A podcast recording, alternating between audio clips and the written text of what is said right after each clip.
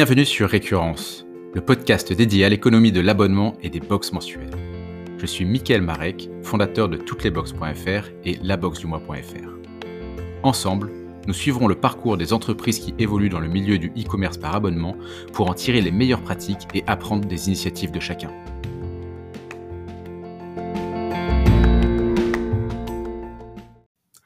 Aujourd'hui, je suis avec Marine Le Niger, la fondatrice de la box Hilsey, qui vient nous parler plus de son expérience et euh, des meilleures pratiques du milieu.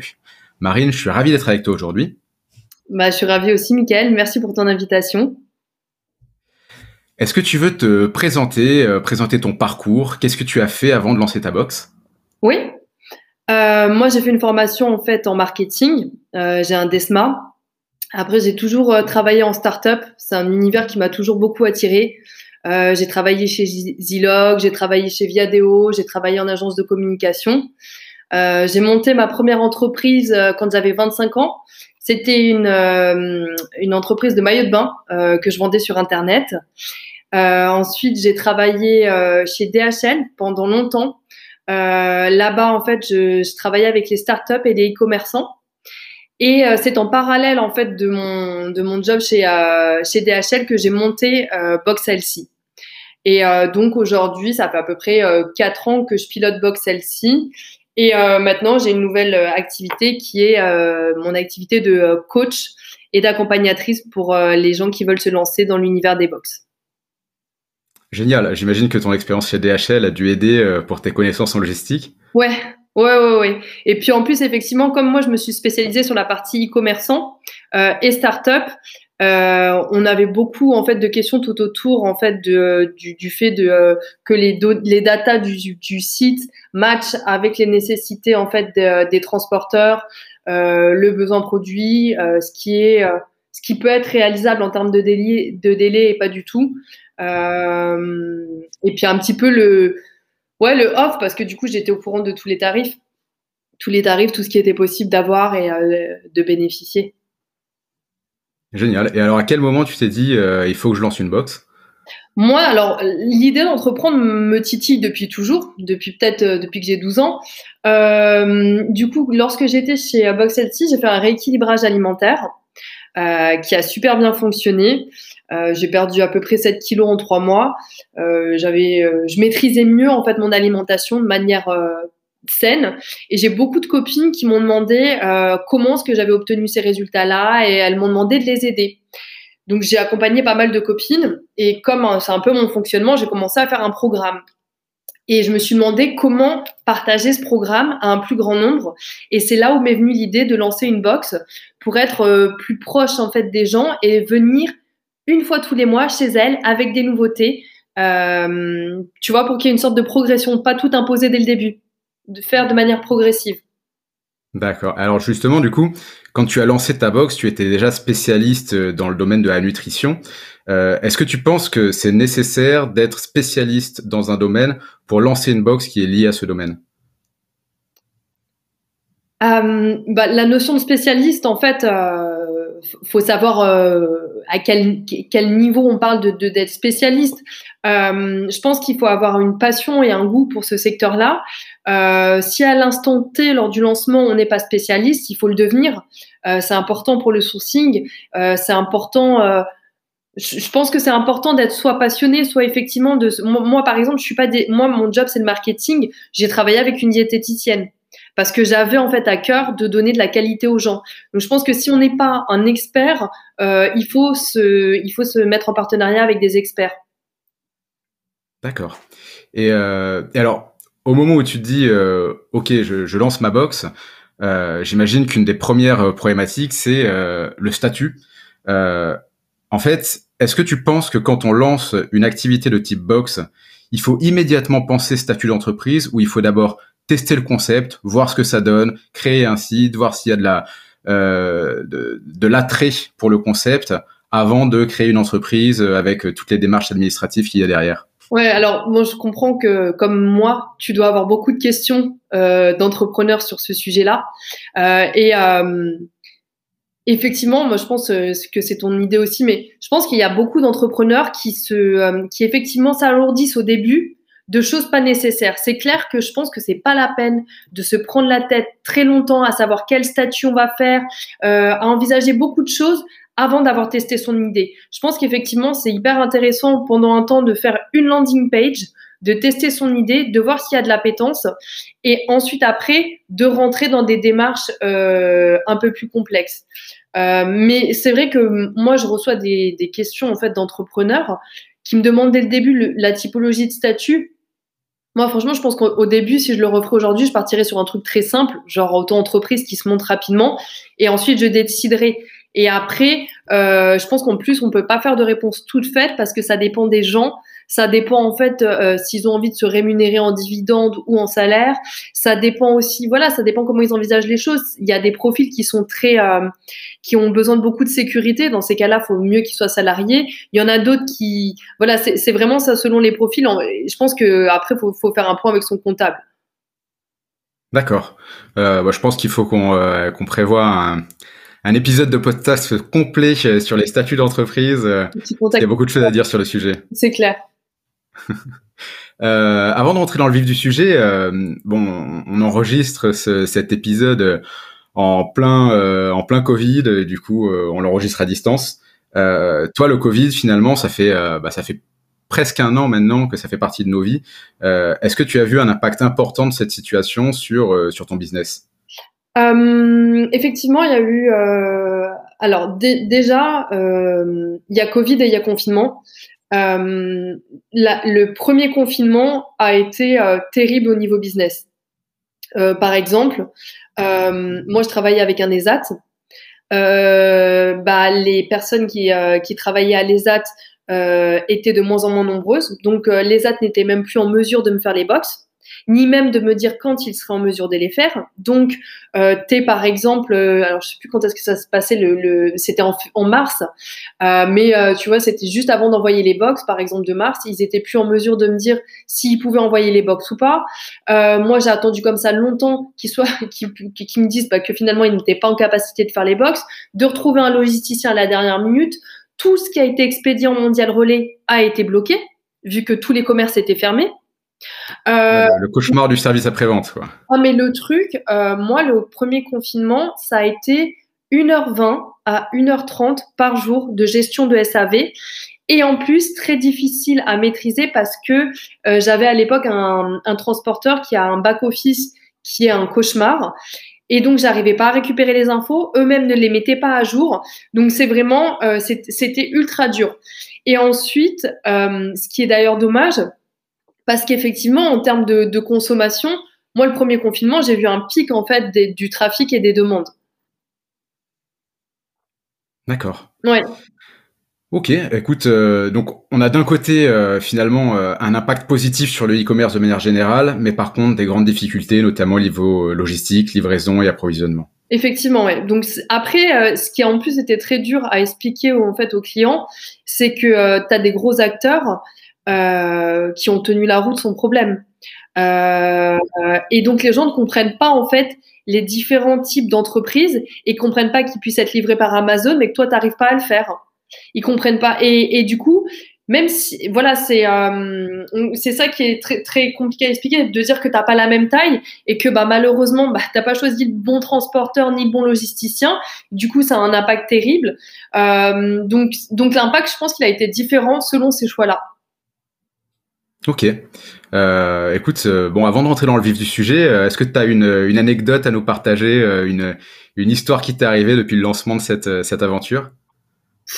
Bah, comme, comme je t'avais déjà raconté, ce qui a pu être marrant à mes débuts et les gens qui ont pu me croiser à Boulogne-Billancourt, c'est de me, me croiser avec mon copain et avec nos caddies, parce qu'en fait, comme moi j'ai pas de voiture, euh, moi, je faisais, au début, je faisais les box moi-même.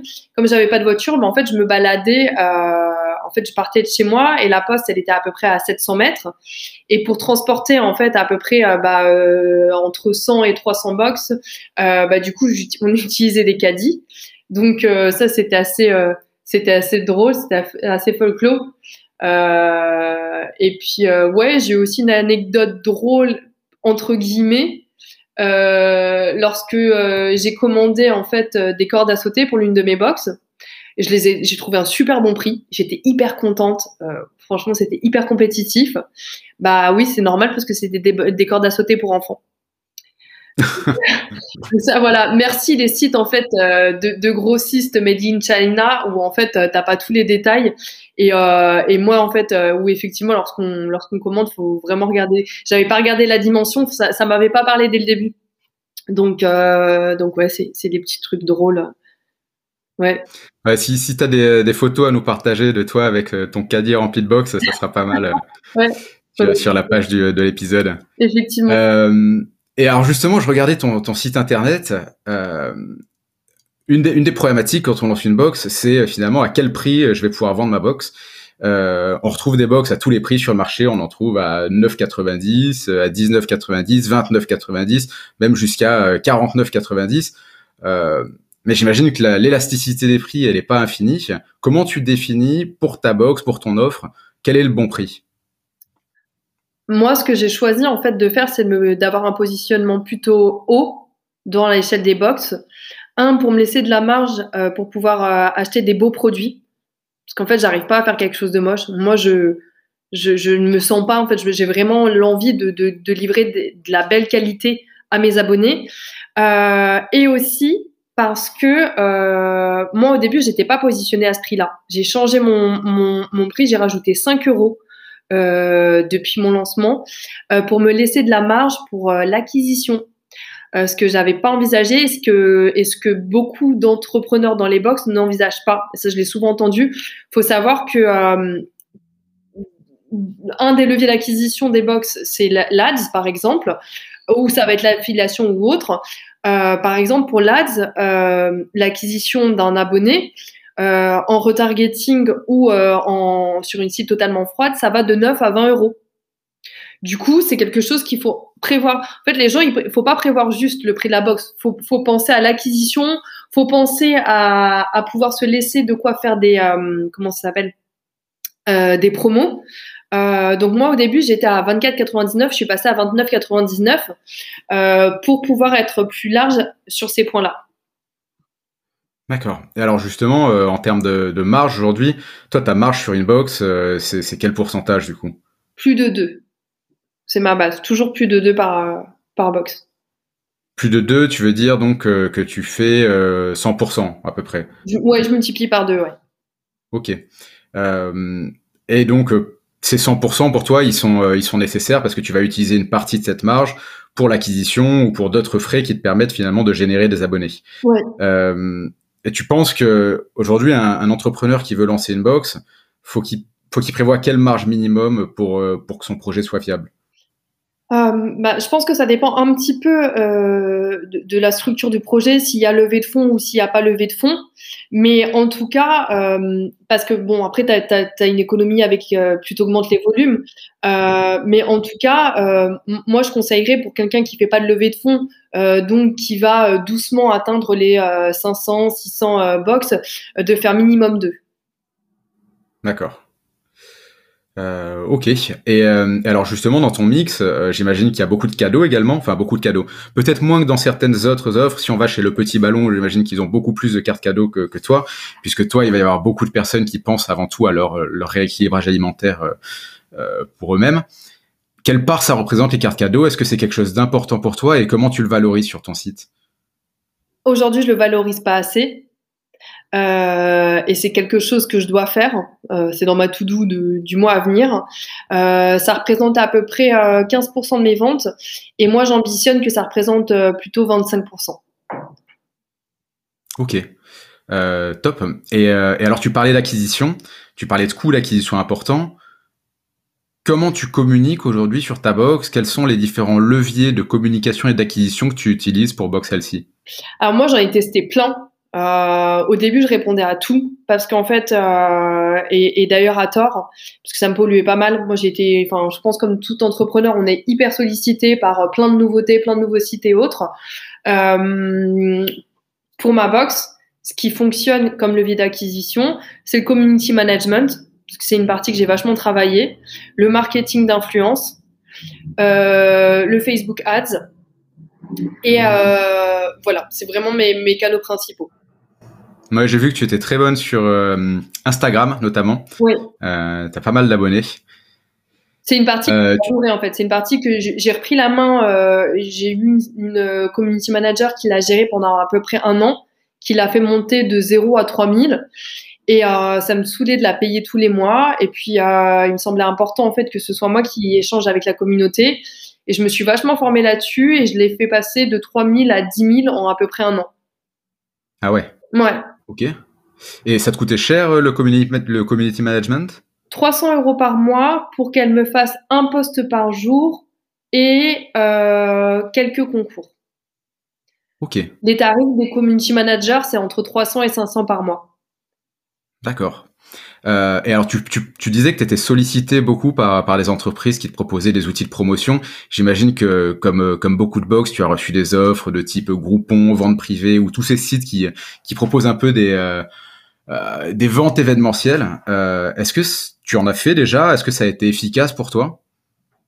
J'en ai pas fait sur BoxLC, j'en avais déjà fait sur d'autres entreprises. Euh, déjà pour BoxLC, j'ai pas assez de marge pour pouvoir le faire.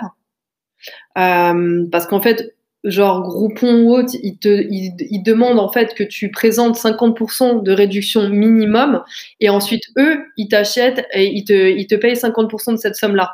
Moi, j'ai pas assez pour le faire. Après, je l'ai déjà fait pour d'autres boîtes.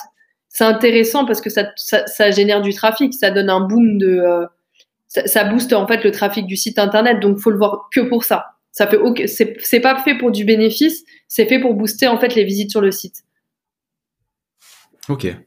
Euh, alors pour un pour un créateur de box qui débuterait, si tu devais lui recommander euh, un ou deux leviers qui fonctionnent bien avec un ROI qui est intéressant, qu'est-ce que tu privilégierais? Marketing, euh, pardon, Facebook Ads. Ce serait hyper important en fait d'apprendre à. Donc c'est pas simple. Hein. Moi, je me suis formée, j'ai travaillé avec une super agence et c'est en bossant avec eux que j'ai appris. C'est maîtriser Facebook Ads. C'est un super bon levier d'acquisition. Et après, euh, bah, ce serait vraiment celui-là mon conseil. Après, peut-être le community management parce que celui-là, aide aussi à la négociation pour les achats. Plus tu as une belle communauté et plus tu arrives à avoir en fait des, euh, tarifs euh, et, de la gratuité de la part des marques. D'accord. Tu as, travaillé avec une agence sur Facebook Ads qui, qui faisait les publicités pour toi et par la suite tu as repris le sujet, c'est ça? Oui, c'est ça. Au début, en fait, j'ai bossé pendant trois mois avec une agence. Ça m'a fait doubler mes ventes. C'était magique. Euh, c'était vraiment waouh. Et, euh, et, en fait, il s'avère que bah, c'est des mecs avec qui euh, que je t'ai dit qui étaient dans mon coworking.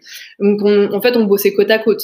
Euh, c'est-à-dire qu'ils m'ont et j'ai tout appris sur euh, le type de visuel qui fonctionnait bien, le type de wording qui fonctionnait bien, comment faire des A/B tests, comment suivre les résultats, quel temps il fallait attendre avant de te dire que la campagne elle est bonne ou pas bonne. Euh, et, donc c'est en bossant avec eux que, en regardant en fait ces experts-là. Et maintenant aujourd'hui, je gère moi-même mes campagnes.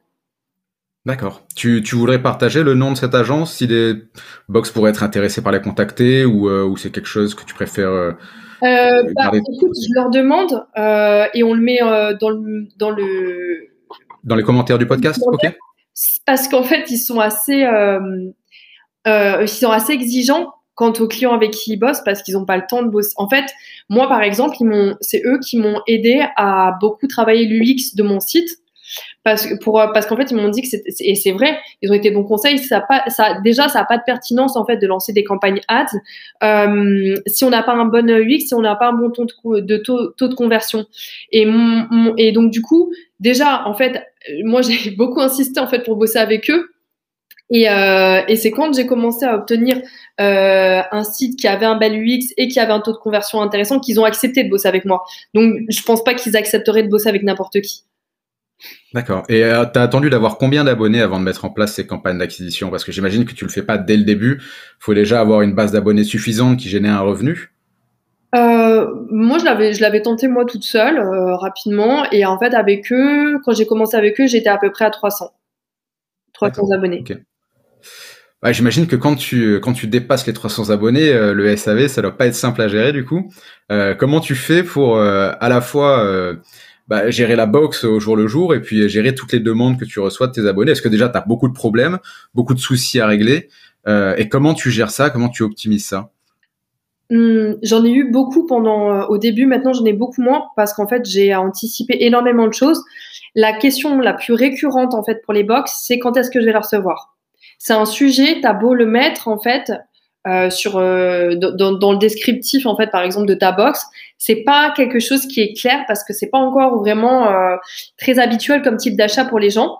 Donc moi aujourd'hui, la date à laquelle euh, les, mes, abonnés vont recevoir euh, la box, elle est écrite partout. Elle est écrite sur la page de remerciement, elle est écrite dans les mails de confirmation, elle est écrite sur... Euh, enfin, tu vois, j'essaye de la répéter vraiment un maximum d'endroits. Donc, du coup, ça m'a coupé pas mal de demandes là-dessus. Après, j'ai un super outil de suivi qui s'appelle ShipUp. qui permet en fait aux abonnés en mettant leur mail et leur code postal de suivre elles-mêmes leur box. Et ça, c'est une bombe. Euh, donc ça, je l'ai, je l'ai remis aussi sur Instagram. Euh, du coup, en fait, en vrai, moi, j'ai, j'ai, alors après, maintenant, j'ai, j'ai évité donc tout ce qui était dangereux, euh, c'est-à-dire tout ce qui était casse et autres. Euh, j'ai revu la manière dont j'organisais mes box pour pas qu'il y ait de casse. Euh, et franchement, moi, par moi, j'ai, j'ai plus beaucoup de demandes. J'en dois en avoir 15-20, tu vois, mais c'est vraiment ponctuel et anecdotique. Et puis après, euh, moi, ce que j'ai fait lorsque j'avais beaucoup de demandes, c'est que je suis sur Mac, j'ai un bloc-notes et j'ai en fait mes réponses SAV qui sont déjà préfaites. D'accord. Et tu utilises un outil pour gérer les, demandes justement de, support? Alors, lorsque ça a été euh, le cauchemar pendant le, euh, pendant le confinement, j'ai utilisé Zendesk parce que ça te permet en fait, euh, je pense qu'on est tous sur Gmail et euh, Gmail c'est pas la meilleure boîte mail parce que euh, c'est un peu difficile de, enfin tu vois, tu as tout le fil quand tu revois un mail et autres. Et par contre Zendesk ça te fait bien une, un, en fait un suivi par mail, par contact. tu peux en fait mettre des, tu peux mettre des notes, mettre des parties en attente, tu peux partager. Donc moi je trouve que c'est un, s'il y a besoin en plus, c'est un bon outil de gestion SAV, Zendesk. D'accord. Combien ça coûte Zendesk? Environ 6 euros par mois. Ok, ouais, donc c'est plutôt. Euh, plutôt formule, mais la formule de base est à environ 6 euros par mois. Et alors, ce que tu disais, c'est que un bon moyen de réduire le SAV, c'est euh, d'avoir un site qui informe correctement tes visiteurs. Euh, et, je sais que le lancement du site internet, c'est aussi une des problèmes, premières problématiques qu'on a quand on lance sa box, parce qu'il y a beaucoup de solutions. Il y a des solutions qui sont spécialisées, d'autres moins. déjà, Comment tu lances ton site? Qu'est-ce que tu regardes quand tu dois choisir une solution pour lancer ton site de box euh, je, pense que euh, le, choix il dépend un petit peu euh, du niveau en fait de, du niveau de chacun dans le monde du digital. si on a un néophyte ou si on a un petit peu de background. moi j'ai tout utilisé. En fait j'ai commencé par un site c'était de la location, je me rappelle même plus du nom, c'était vraiment nul. Après, j'ai fait un e-commerce. Euh, après, j'ai fait euh, Boxriser et là, je suis en train de passer sur Shopify. Euh, donc, euh, moi, ce qui est nécessaire pour moi sur un site internet, c'est qu'on ait la capacité de faire de belles pages. En fait, c'est hyper important qu'on ait la capacité de faire des belles pages d'atterrissage parce que parce qu'en fait, tu, tu, sais, quand tu fais une campagne pub, euh, il faut qu'on ait des pages d'atterrissage dédiées à cette campagne pub. Euh, donc, il faut pouvoir faire rapidement euh, des belles pages d'atterrissage. Il faut que l'UX y soit beau. Euh, il faut que le design y soit beau. Et après, effectivement, il faut que l'UX y soit parfait. Il faut qu'il y ait un site internet euh, qui, qui, sache bien gérer l'abonnement, euh, qui sache bien gérer cette récurrence de paiement. il faut aussi, moi maintenant aujourd'hui, je conseille plus les solutions open source. Euh, parce qu'en fait, euh, par exemple, Shopify, euh, pourquoi est-ce que je choisis Shopify aujourd'hui? C'est parce que n'importe quelle nouveauté qui arrive sur le marché, Shopify, il sera hyper réactif. Tandis que si, par exemple, tu as ton WordPress, c'est toujours plus long, ça met quelques temps de, démarchage. Et puis, si tu as ton propre site ou si tu dépends d'un dev, bah, c'est le temps que ce dev-là seul développe la, le, tu vois, l'application. par exemple, demain, il y a beaucoup de pourparlers sur le fait que Instagram, en fait, il y aura un shop intégré à Instagram. Euh, bah, par exemple, si tu es sur Shopify, tu es certain qu'il y aura des devs qui vont rapidement développer euh, en fait un module qui te permettra de matcher euh, très vite ton catalogue produit là-dessus. Ouais. Les, c'est plus réactif.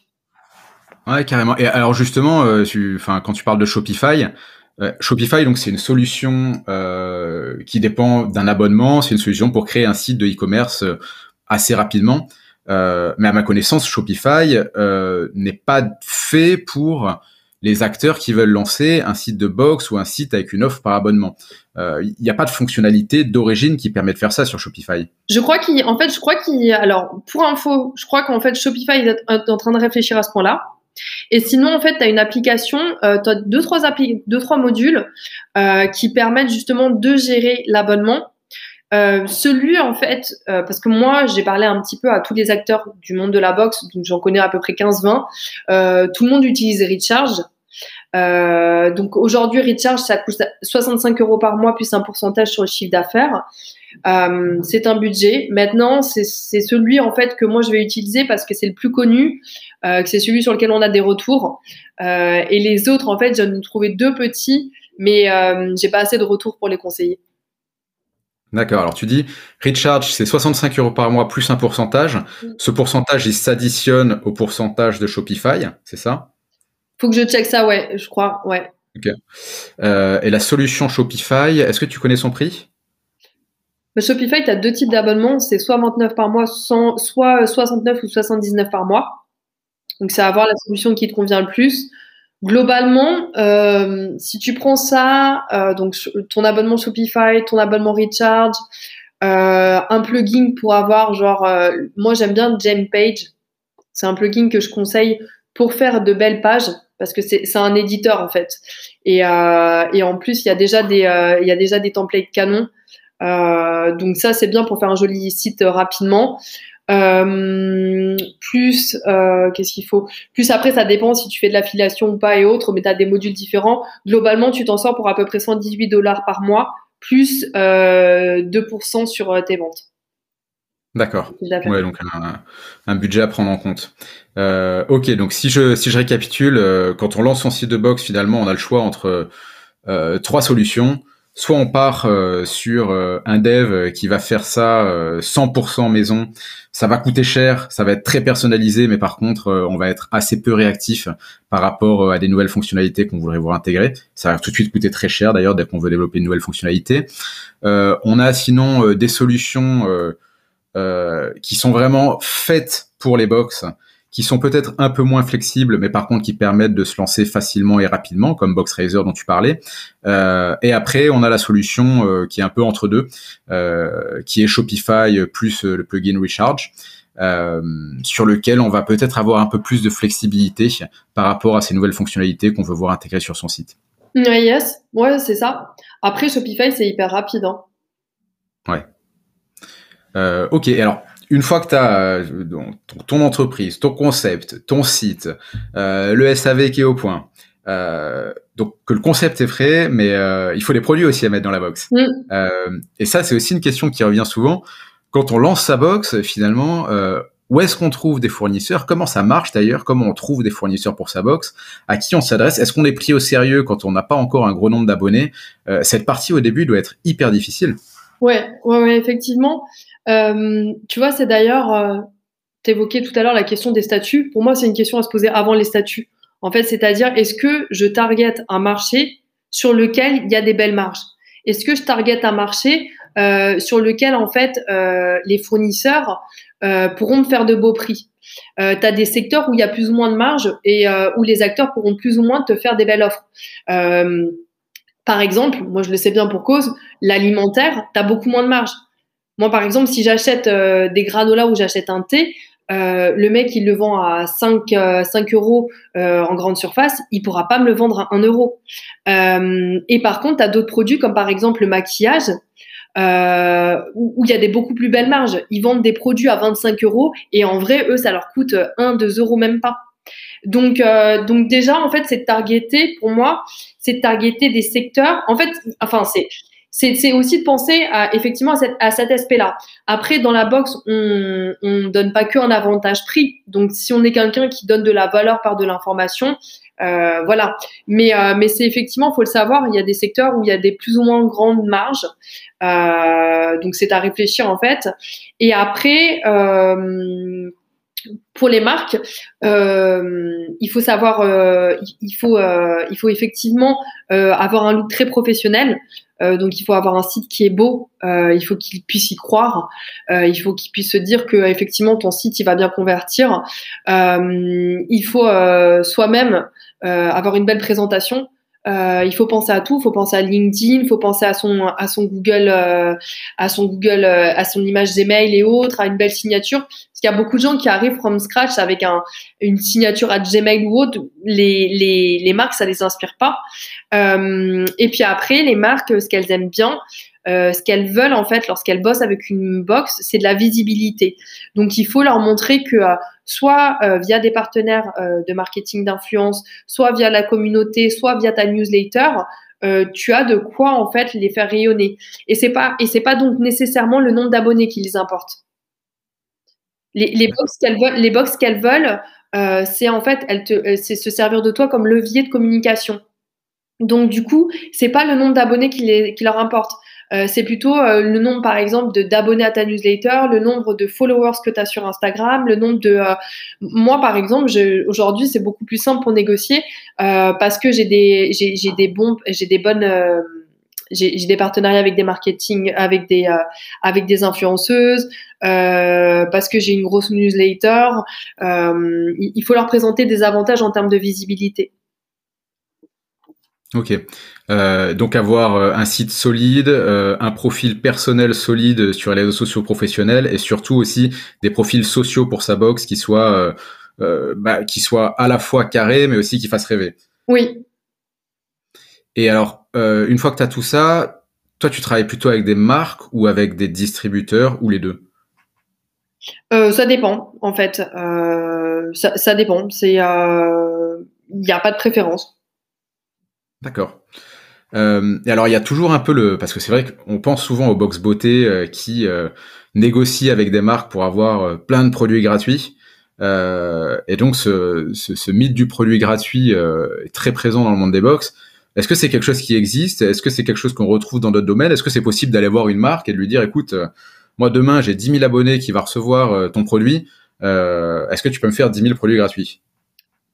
Oui, c'est possible. Euh, oui, oui, c'est possible. Euh, mais il faut en fait de l'autre côté leur proposer euh, en fait une visibilité importante et c'est plus facilement et c'est négociable en fait lorsque tu t'adresses au service communication et pas au service commercial. En fait, le service commercial c'est KPI, c'est de vendre. Donc, si tu vas lui dire, moi, je veux des produits gratuits, ça fonctionne pas pour lui. Par contre, en fait, le service com, euh, il a des KPI qui sont d'être plus visibles, d'avoir de la notoriété. Donc, lui, ça peut lui être pertinent. Mais ah oui, oui, moi, j'en ai, obtenu pas mal des produits gratuits. Après, euh, ce qu'il faut savoir, c'est que euh, c'est plus, il faut bien ficeler ces accords-là parce que des fois, bah, moi, par exemple, tu vois, avant le confinement, euh, j'avais plein d'accords en fait, et puis tout a sauté parce que tu es plus prioritaire. Euh, donc euh, parce que les budgets communication euh, sont, sont coupés pendant ces périodes un peu incertaines. Parce que c'est voilà, parce que les gens ils étaient plus là et voilà effectivement. Mais c'est possible, c'est possible. Après, faut pas se dire que on va réussir à faire 100% des box avec 100% des produits gratuits. Ok.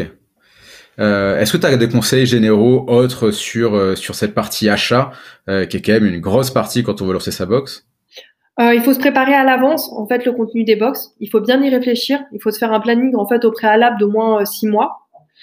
il, faut il faut penser au poids.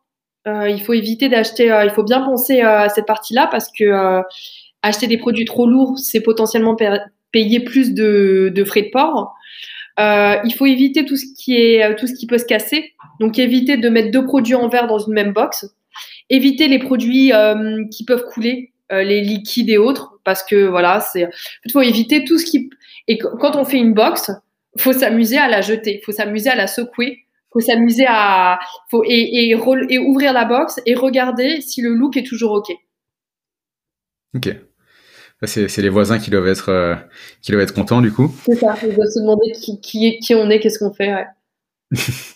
Et alors, du coup, donc, une fois que tu as créé ta box, que tu as tes produits à l'intérieur, euh, tu parlais justement d'éviter la casse, euh, et tu expliquais tout à l'heure d'ailleurs dans tes euh, dans tes anecdotes que au début, euh, tu tu mettais tes box dans un caddie et tu les amenais au bureau de poste pour pouvoir les envoyer.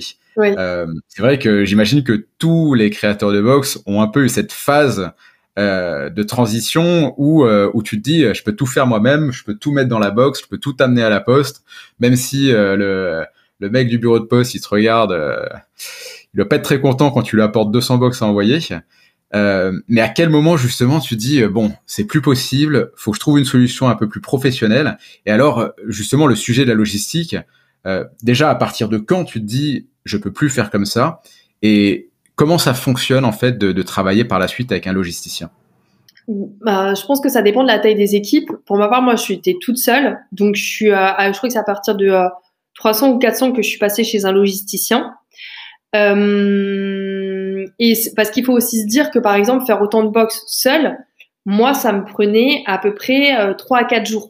Donc dans la vie d'un entrepreneur, d'un chef d'entreprise, bloquer quasiment une semaine, euh, c'est énorme en fait. Donc le rapport en fait euh, sur euh, le temps investi et, et, et, et l'argent gagné, il est peut-être pas si pertinent. Euh, et ensuite, bah, du coup, moi, j'ai au début, j'avais travaillé avec un ESAT. Après, là, j'ai un super logisticien. Alors juste, tu, tu dis un, un ESAT, qu'est-ce que c'est? Excuse-moi, c'est c'est le nouveau terme pour parler des CAT. Ce sont des centres en fait qui font travailler des personnes handicapées. D'accord, ok. Euh, donc c'était c'est super euh, parce qu'en fait du coup c'est un geste social parce qu'ils sont hyper contents ils ont du boulot ils ont besoin de boulot euh, donc moi, j'ai, la première transition, ça a été dans un ESAT. Euh, et après, je suis passée chez un logisticien.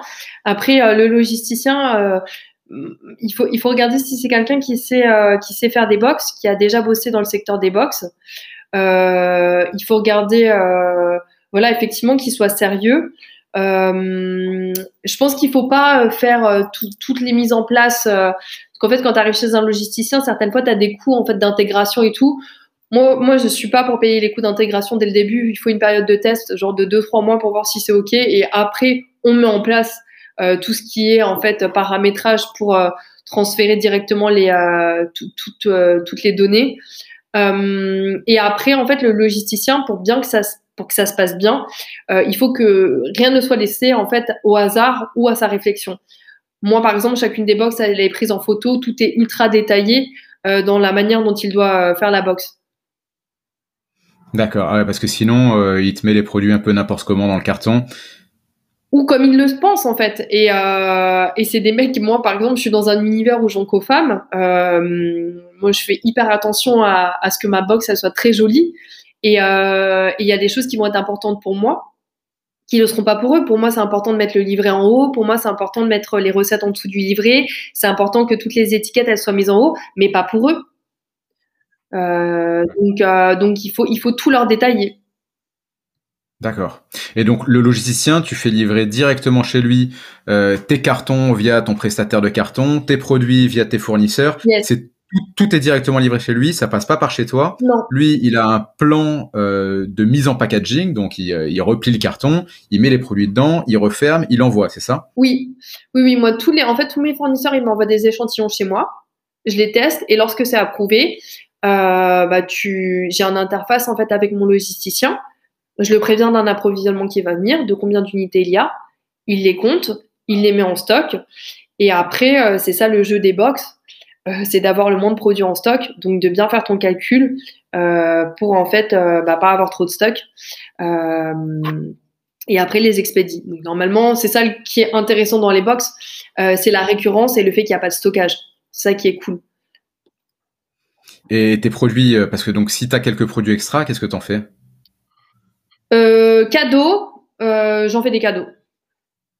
J'en fais des cadeaux pour, mes, pour les abonnés qui prennent genre 6 mois ou 3 mois. Ah, pas mal. Ok. Et euh, alors, au début, donc disons que disons que tu avais 200 abonnés, tu faisais tout à la main. Le moment où tu passes par un logisticien, euh, bah finalement, ça te fait un coût supplémentaire. Euh, déjà, combien ça coûte et comment tu tu impactes ce nouveau coût finalement dans ton business model, dans tes marges? Oui. Alors pas forcément. Alors donc c'est pas forcément un surcoût parce que ton logisticien il bénéficie en fait d'accords avec les transporteurs que tu peux pas avoir toi en frontal. Donc en fait, moi par exemple, euh, je passe par euh, aujourd'hui, euh, je passe par mon logiciel a un accord avec un transporteur. Et en fait, le coût d'expédition, il est entre 4 et 5 euros. Et c'était à peu près pour un kilo. Et c'était à peu près les mêmes tarifs auxquels j'avais le droit, moi, en direct, euh, lorsque j'expédie moi-même, lorsque j'avais mes comptes chez les transporteurs.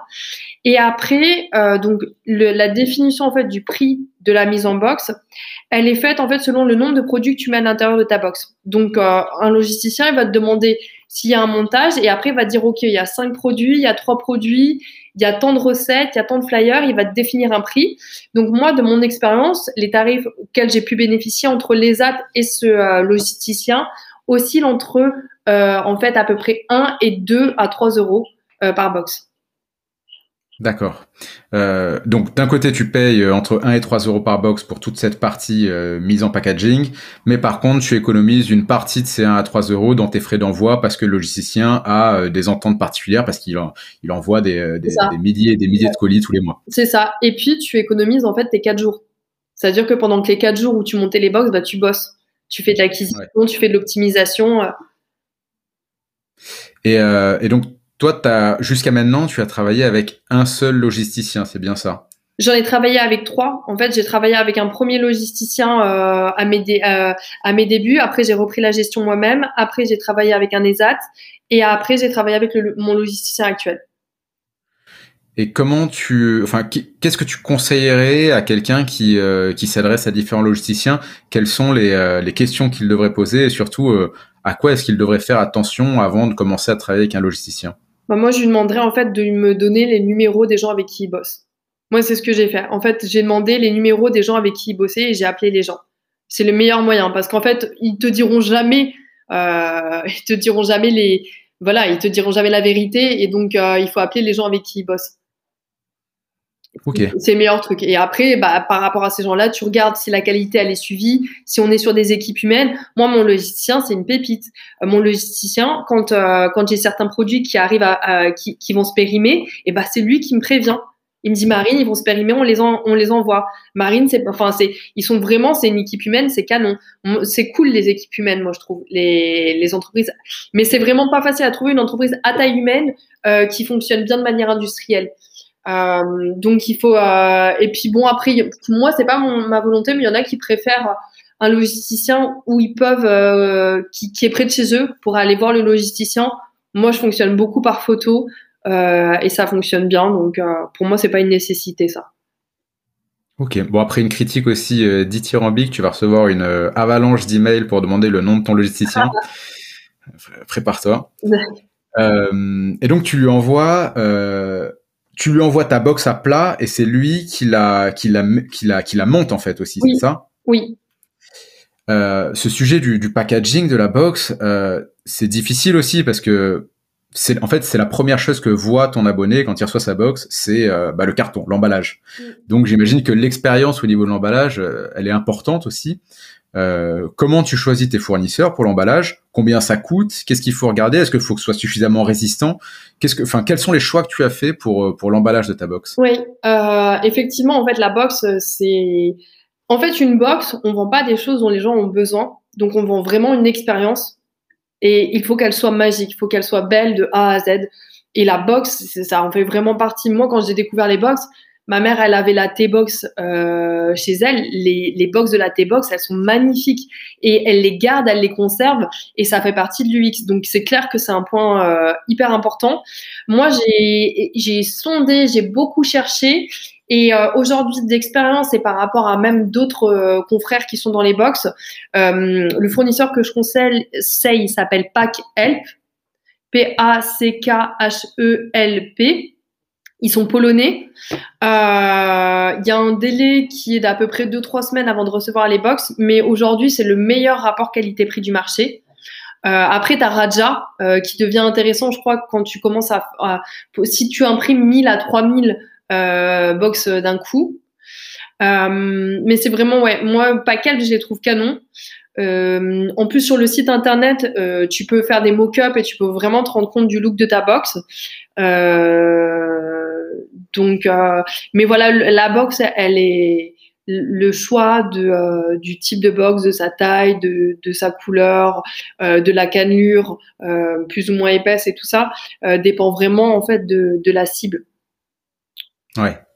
et j'imagine que plus ta box est résistante, épaisse, avec des impressions de qualité, plus euh, tu vas mettre un investissement important dans, dans, ton packaging. Oui, oui. voilà, le, euh, là, là, je bosse avec une box euh, qui s'adresse en fait à des femmes. On est sur un produit tu, un, un, petit peu haut de gamme. Donc là, du coup, on va mettre du noir dedans. Enfin, c'est vraiment, c'est vrai. La box, elle, ouais, elle, elle, et puis c'est, c'est, est-ce que tu choisis que ta box, elle soit ton carton ou qu'elle soit juste ta box? Tu vois, c'est ça qui va déterminer aussi la cannelure. Pour ma part, moi, ma box, c'est mon carton également. Donc, j'économise sur ce point-là. Ouais. Ah oui, c'est-à-dire que tu n'as pas de suremballage sur ta box. Voilà. Moi, je suis dans une démarche écolo. Mais ça correspond à ma cible. D'accord. Et combien ça te coûte aujourd'hui ta box? Par, euh, par packaging? Euh, Je crois que ça me coûte à peu près 0,70. D'accord. Ok, ouais. Donc plutôt, plutôt intéressant comme tarif. Euh, ok. Et alors, donc, derrière, une fois que tu as préparé ta box, pour les envois, quel a été ton premier partenaire déjà pour envoyer les box? Est-ce que tu as commencé avec la Poste tout simplement? Euh, Et quels sont les différents acteurs qui travaillent sur l'expédition des box? Alors, euh, au début, moi j'ai commencé avec Boxtal. c'est la nouvelle version de Envoi moins cher. C'est un site internet qui te permet d'éditer tes bordereaux. Donc moi, en fait, j'étais avec, euh, j'avais un accord avec, euh, je crois que j'avais un accord avec Colissimo et aussi avec un accord avec Boxtal. Euh, j'avais négocié un bel accord avec eux. Donc du coup, ils sont, franchement, l'outil est vraiment pratique. Te upload toutes tes, toutes tes adresses mail, ça te crée en fait toutes tes étiquettes. T'achètes chez Amazon des plaquettes étiquettes autocollantes et clac, tu vas. en plus, moi, coup de peau, mon coworking des impressions, c'était gratuit. Donc bam, et j'imprimais tout là-bas. Ah oui, donc c'est toi qui imprimais tes étiquettes du coup. Oui, au début, en fait, tu, tu, les édites sur. Euh, voilà, tu les édites via Boxtal et après tu les imprimes toutes et après je les collais. Euh, donc là, du coup, si on a différents types de box, faut être hyper bien organisé. Faut faire vraiment. Euh, c'est une partie, tu vois, qui te prend. Pour ça que le logisticien, ça te soulage quand même. C'est une partie quand tu le gères toi-même. moi, j'ai trois typologies de d'abonnement. Donc du coup, ça demande, tu fais très proprement trois tas pour bien t'organiser. Euh, voilà, donc moi j'ai bossé avec euh, Coli, euh, donc Colissimo propre. là pendant, ah, donc après j'ai bossé avec Colis privé. je peux pas apporter un jugement sur la qualité. Je pense que niveau qualité, sont des expéditions, ils sont assez bien parce qu'en fait, eux, ils sont en train de se développer à l'échelle nationale. Euh, ils ont la clé pour ouvrir les boîtes aux lettres, donc ils ont la capacité en fait de livrer dans à peu près autant d'adresses euh, que Colissimo. Là-dessus, ils sont très cool. Par contre, leur back office, il est horrible euh, et c'est très compliqué. Euh, tu, vois, quand tu quand as une demande d'un client, il faut pouvoir répondre vite et c'est bien de voir l'historique de ce que tu lui as expédié. Et eux, par exemple, c'est impossible. Eux, tu vois, en fait, suivi deux colis par colis t'as pas la capacité en fait d'avoir euh, sur un même espace toutes les expéditions. Donc c'est hyper contraignant. Euh, et aujourd'hui, je travaille avec GLS. C'est mon premier mois. Euh, donc je et aussi colis privés sont nuls au niveau SAV. Et euh, donc je bosse avec GLS. Je suis pas je suis pas en mesure de donner un retour. Ça me semble ok. Euh, ça m'a été conseillé par mon logisticien, donc euh, je je peux pas dire dans l'immédiat ce que ça donne. D'accord. Et colis privé au niveau du tarif, pourquoi euh, l'utiliser par rapport à, oui, à, c'est moins cher c'est Oui, c'est ça, ils m'ont fait une belle offre. Moi, ils m'avaient fait une très belle offre, j'avais négocié une belle offre et, euh, et du coup, c'est pour ça que j'étais passé par eux. Parce que Colissimo, ah, ah. c'était beaucoup plus cher. Et à partir de combien d'abonnés tu peux commencer à négocier avec des, euh, des entreprises d'expédition? 400, 500. Ouais, ok. Euh, ok, hyper intéressant. Il y a des outils que tu utilises par rapport à cette euh, partie euh, envoi, suivi? ShipUp. ShipUp, c'est un outil, donc tu vois, ça, on revient un petit peu à, pardon, au choix de la solution du site internet. Euh, ShipUp, ça, ça, se match hyper bien avec Shopify, parce qu'en fait, tout se match bien avec Shopify. donc, et ShipUp, en fait, c'est un outil qui est magique. C'est un outil, en fait, qui va envoyer un, mail à, tes destinataires dès lors que le, ton, le, bordereau a été édité, qui va leur permettre en fait de créer un joli interface en marque blanche, donc tu, mets le tu tu le personnalises avec ta marque euh, pour que les abonnés euh, suivent leur box. Euh, dans les mails, du coup, tu peux en profiter pour faire un peu de marketing, euh, mettre en avant le partenariat, euh, les, le parrainage et autres. Et c'est vraiment en fait un truc où euh, du coup c'est très très propre au niveau du suivi. Et moi, ce que ça me permet, c'est que aujourd'hui je travaille avec GLS, mais peut-être que demain je retournerai chez Colis Privé ou avec un autre transporteur. Et en fait, sur leur interface, j'ai la capacité d'avoir le suivi de tous mes transporteurs. Donc, je rentre le nom d'un client. Et si, par exemple, tu vois, je rentre ton, ton nom, donc euh, Michael, c'est que je t'ai fait des envois avec GLS, avec ShipUp et autres, j'ai tout l'historique sur un même espace. Ah hyper pratique. Et pour les, pour les clients, du coup, ils peuvent suivre directement leur colis avec cette solution. Et ça, c'est vraiment, enfin, en tout cas, euh, cette partie-là doit être hyper propre parce que euh, les gens stressent très vite euh, quand ils n'ont pas les commandes. Les box, on, souvent, on expédie un petit peu tard dans le mois. Donc genre, euh, ils s'attendent la box de mars, ils la veulent, euh, ils s'attendent à l'avoir le 5 mars. Euh, et dans leur tête, si tu dépasses le 15, ils sont vachement stressés. On est déjà le 15 mois, j'ai perçu ma box, il y a un problème. donc c'est hyper important d'avoir des, de leur, de leur mettre à disposition des outils de suivi et des outils bien faits, propres. Ok. Et sur, sur les frais d'envoi, du coup, tu les intègres dans le prix de vente ou tu les fais payer en plus? En plus. Donc ça, là-dessus, il y a plein de débats, il y a plein d'idées. Et je pense que euh, c'est comme tout sur le web, faut tester. Faut tester et analyser les chiffres. Moi, aujourd'hui, ma box, elle est à 29,99 plus 4,99 de frais de port. D'accord. Ouais, tu t'es dit qu'il valait mieux euh, le faire payer après plutôt que d'avoir un prix frontal qui dépasse les 30 euros. En fait, j'ai fait des tests et ça n'a pas, ça, oui, voilà, ça n'a pas été probant en fait le changement. Donc euh, maintenant, c'est propre à ma cible. Euh, moi, ma cible, c'est des femmes. Elles ont, elles, qui ont, qui ont certains types de, de, de, de manières d'acheter. Euh, donc, c'est pas une vérité absolue. Il faut tester selon le profil de, de ses destinataires.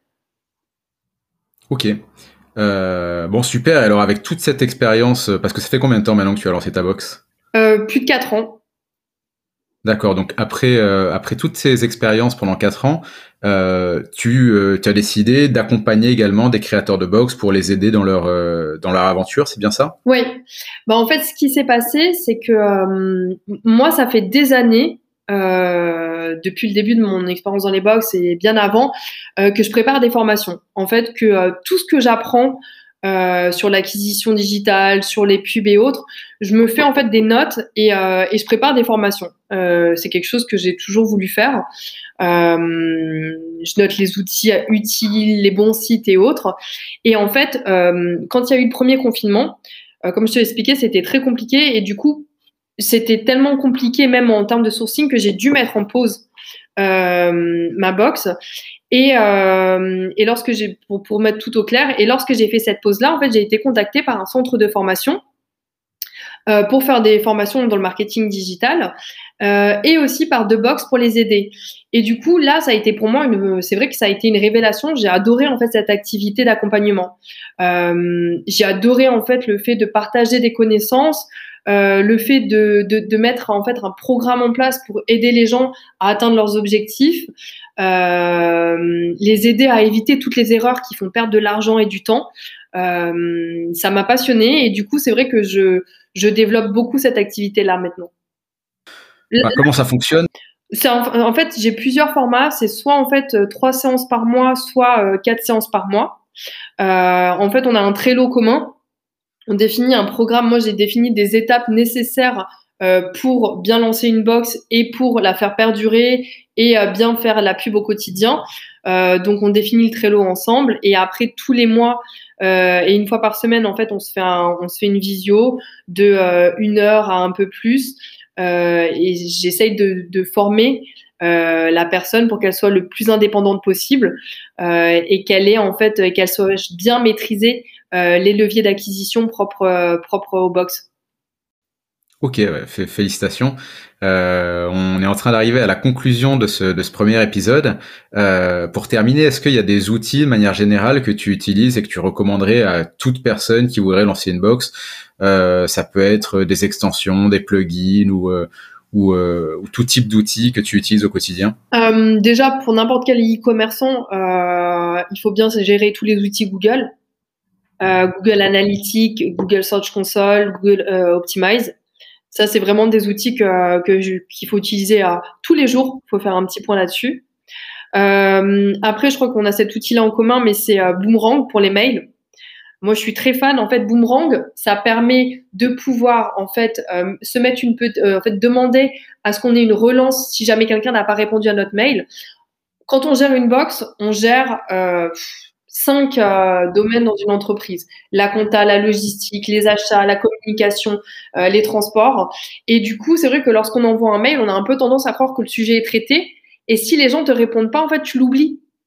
Et donc ça, cet outil-là, ça te permet de te rappeler euh, que tu as envoyé le mail, que la personne t'a pas répondu et de le relancer. Ça te permet aussi, par exemple, d'envoyer des mails euh, euh, si, si tu es un fou comme moi, que tu te laves hyper tôt le matin pour pas que les gens ils s'imaginent que tu bosses dès 7 heures du mat, bah, du coup, tu peux programmer d'envoyer un petit peu plus tard tes mails. voilà. Donc ça, c'est un outil vraiment qui a moi qui m'aide beaucoup. je, me, je, me, sers beaucoup de boomerang aussi au quotidien. c'est vraiment, euh, c'est tout petit, mais ça aide énormément. Euh, après, j'utilise euh, Evolis pour ma compta. C'est un outil de gestion euh, que je partage avec mon, avec mon, comptable.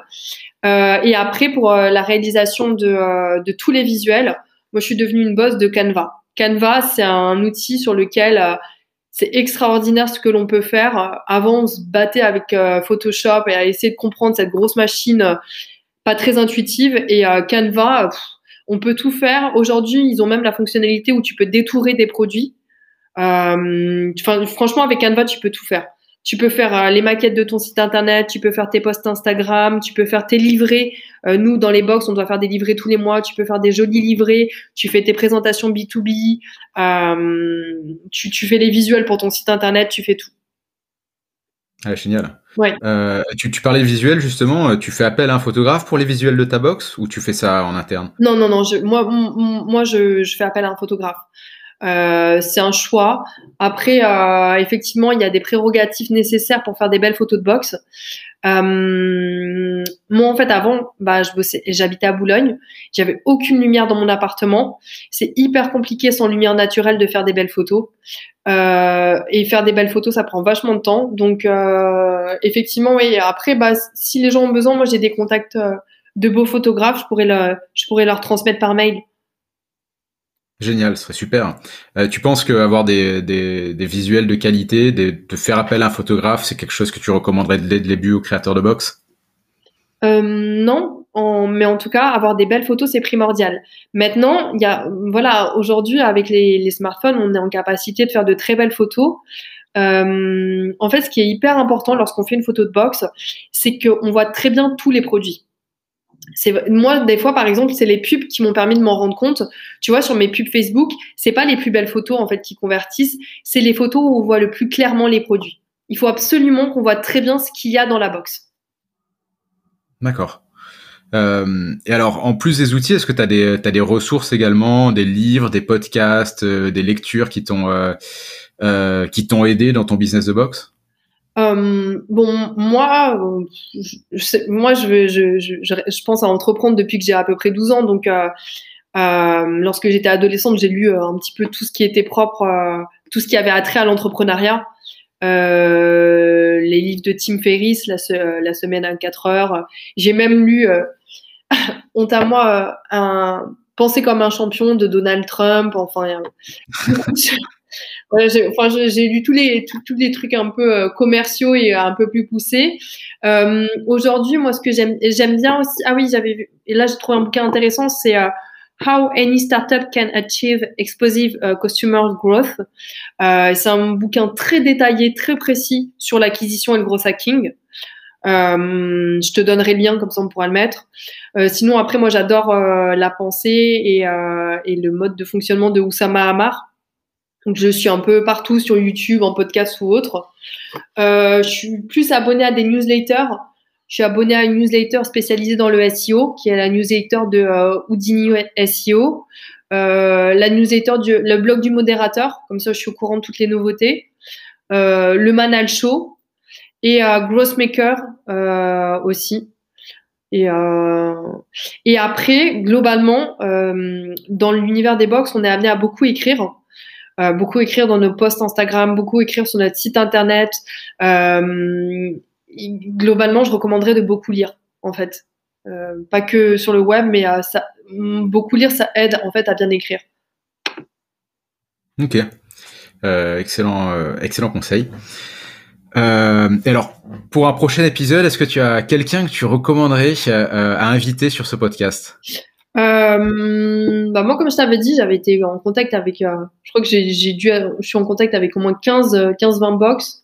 mais bah, Fabrice de Belle au Naturel, il a une belle réussite. ce serait aussi intéressant parce que lui, je crois qu'il a, enfin, il t'expliquera, mais je pense que oui, c'est quelqu'un qui est intéressant à interviewer.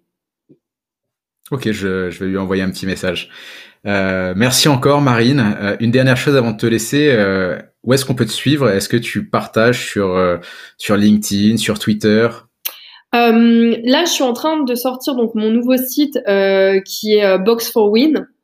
je vais faire un Instagram qui sera lié.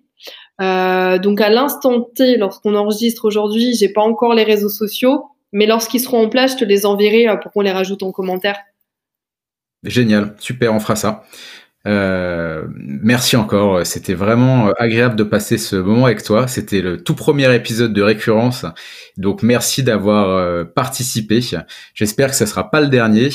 Euh, merci à tous d'avoir écouté jusqu'à la fin. J'ai passé un très bon moment. J'espère que vous aussi. Et euh, je vous dis à très vite pour la prochaine édition de ce podcast. N'oubliez pas de vous abonner au podcast sur votre application favorite pour être notifié des prochaines éditions. Et, euh, et à très vite, Marine. Bah, bientôt, oui.